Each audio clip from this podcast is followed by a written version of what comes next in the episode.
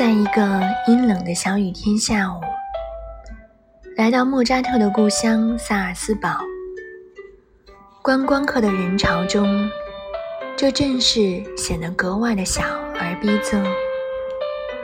粉彩色的涂壁和小巧琐细的花饰，使它们就像玩具木偶戏台上的布景。莫扎特的故乡。在萨尔斯堡河两岸各有一处，都是狭小的公寓，可见生计的动荡和拮据。穿过市镇的河面，与两边的街道相比，显得扩大，甚至有些苍茫。特别令人想起罗曼·罗兰的《约翰·克里斯朵夫》里洗手的一段。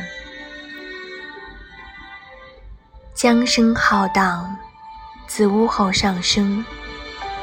雨水整天的打在窗上，一层水雾沿着玻璃的裂痕蜿蜒流下。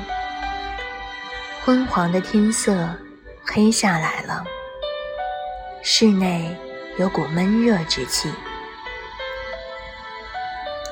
莫扎特的家里如今拥满游客。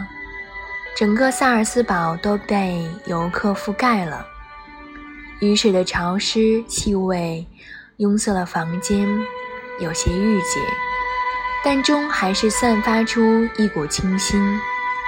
因人群的流动，带进新的雨水和泥泞，当年的格宿气早被洗涤一空，无从想象莫扎特一家活动在其中的景象。